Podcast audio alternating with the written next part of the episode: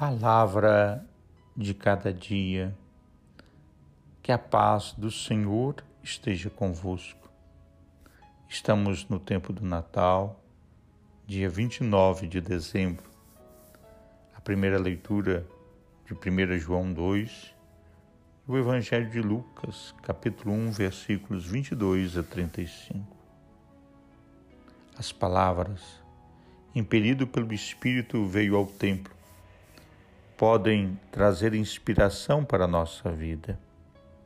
Simeão é um homem dócil ao Espírito Santo e por isso pode ter a alegria de encontrar o Messias e tomá-lo nos braços e bendizer a Deus. Homem justo e temente a Deus, observava não os mandamentos, mas também as inspirações de Deus.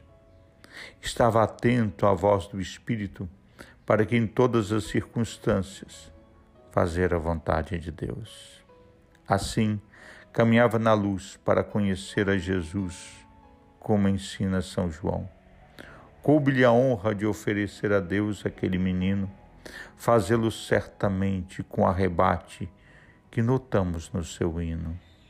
Agora tu, Senhor, despede em paz o teu servo segundo a tua palavra porque os meus olhos já viram a tua salvação, a qual preparastes ante a face de todos os povos, luz para a revelação aos gentios e glória do teu povo Israel. Desça sobre vós a bênção natalina do Pai, Filho e Espírito Santo. Um forte abraço, Padre Helder Salvador.